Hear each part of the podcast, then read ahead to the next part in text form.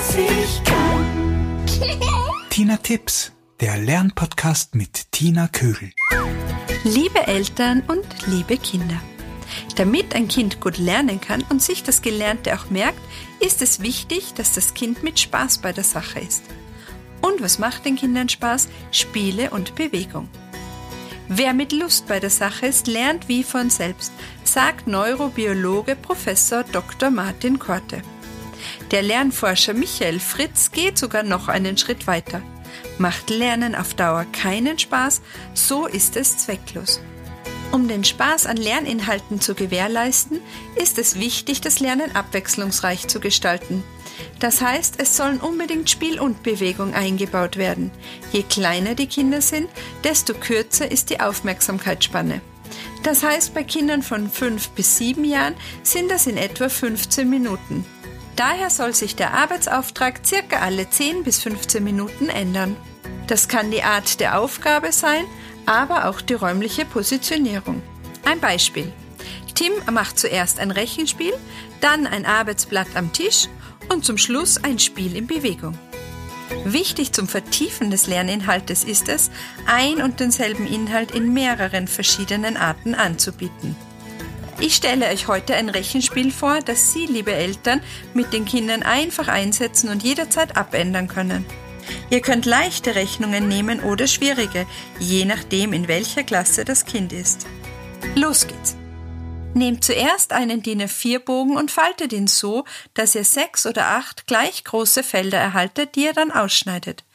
Nun kann der Elternteil die Rechnungen, die zu üben sind, auf die Kärtchen schreiben. Zum Beispiel 1 plus 4 ist gleich. Keine Sorge, um es dir einfacher zu machen, habe ich auch ein Beispielblatt als PDF auf tinatips.com hochgeladen. Nun soll das Kind die Rechnung ausrechnen und das Ergebnis auf den Zettel schreiben.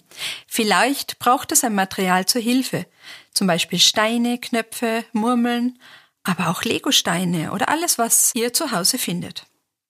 Wenn das geschafft ist, schneidet das Ergebnis ab. Damit nun etwas Bewegung in die Übung kommt, verteilt die Rechnungen und die Ergebnisse getrennt voneinander am Boden. Das Kind soll nun herumgehen und zu jeder Rechnung das richtige Ergebnis suchen. Eine weitere Schwierigkeit wäre, die Kärtchen verkehrt herum hinzulegen und ein Memory daraus zu machen. Wichtig ist, die Rechnungen immer wieder zu rechnen. Das Kind kann auch hier wieder ein Material zur Hilfe nehmen, wenn es dann leichter fällt. Ihr könnt das Spiel so oft spielen, bis das Kind die Rechnungen so gut kann, dass es kein Material mehr braucht. Durch das Wiederholen wird das Gelernte im Gehirn verankert, und je besser die Rechnungen verankert sind, desto schneller rechnet das Kind. So, nun wünsche ich euch viel Spaß beim Spielen und Rechnen. Und bis zum nächsten Mal, deine Tina. Ach übrigens, du kannst mir gerne deine Fragen zum Thema Lernen schicken unter tina at tinatips.com.